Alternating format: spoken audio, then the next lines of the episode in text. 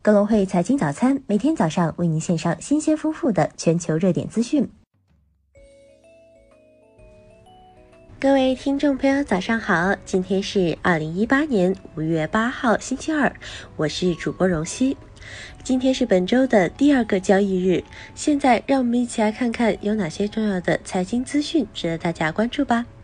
首先来看一下国内方面的消息。周一，两市全天迎来普涨行情，主要股指涨幅均超百分之一，沪指再度站上三千一百点关口。至收盘，沪指涨百分之一点四八，报三千一百三十六点六四点；创业板五十等涨幅超百分之二。价值股与题材股齐舞，白酒股成为盘面最大亮点。贵州茅台大涨百分之五，成交额夺冠。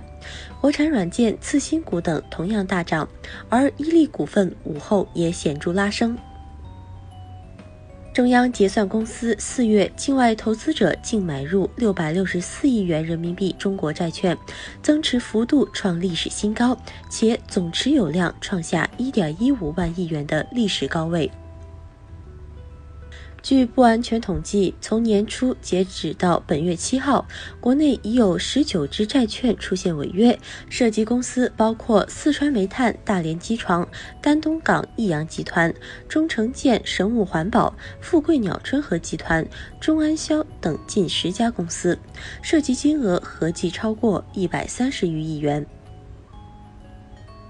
根据一季报披露的股东消息，截至一季度末，合格境外投资机构持仓的个股共为二百八十只。分行业看，持仓股主要分布在医药生物、化工、交通运输、电子、机械设备等行业，其中医药生物行业数量最多，有二十八只个股，其次是化工股，有二十二只。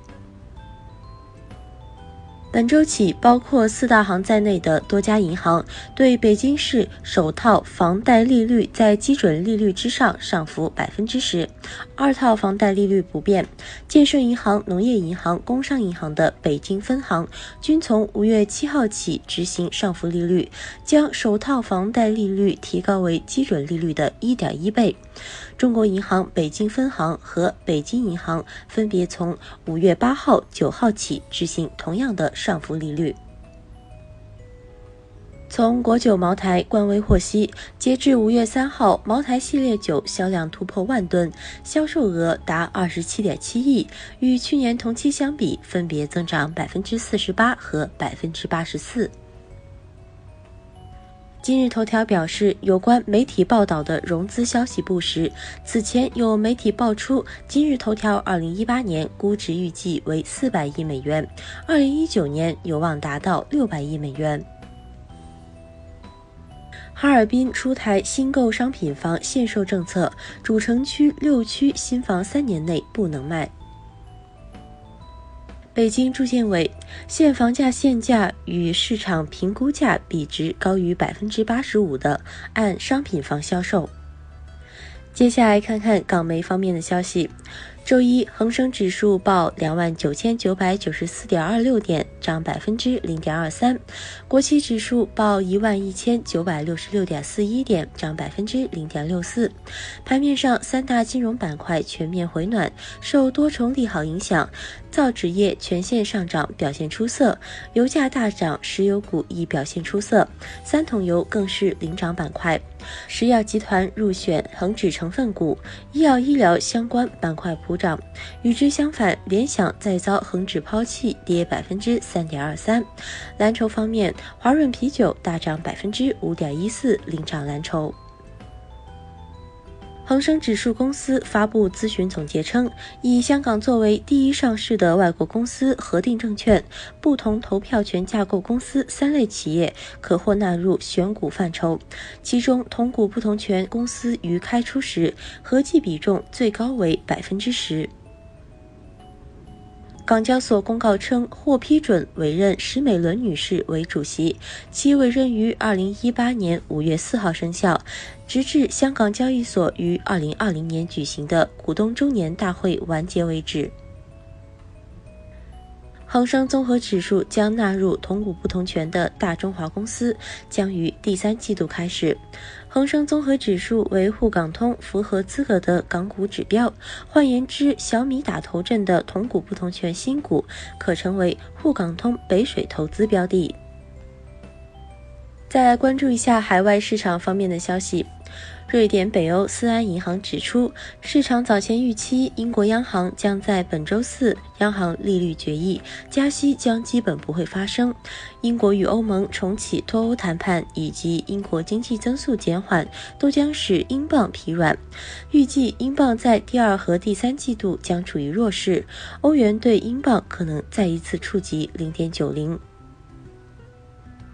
比尔·盖茨、查理·芒格均表示看空比特币。伯克希尔·哈撒韦公司副主席查理·芒格称，比特币是无价值的人造黄金，希望伯克希尔持有更多的苹果股票。此外，比尔·盖茨表示，如果可以的话，我将做空比特币。美联储博斯蒂克表示，并不认为油价上涨会对经济产生重大影响，对于通胀略高于百分之二感到放心，重申倾向于今年美联储再次加息两次，不认为薪资压力普遍上涨。再来关注一下公司公告方面的消息，东江环保总裁李永鹏已减持二百八十万股。国泰君安四月母公司净利三点五亿元。越秀地产首四个月合同销售额升百分之十一至一百四十二点三六亿元。中国南方航空股份拟定增不超过十八亿股 A 股获批。今日重点关注的财经数据及事件：上午十点，中国四月贸易账；德国三月季调后贸易账。美联储主席鲍威尔在瑞士央行的会议上发表讲话。以上就是今天节目的全部内容。更多深度专业的财经资讯，您可搜索并下载更会手机 APP 查看。感谢您的收听，我们明天不见不散。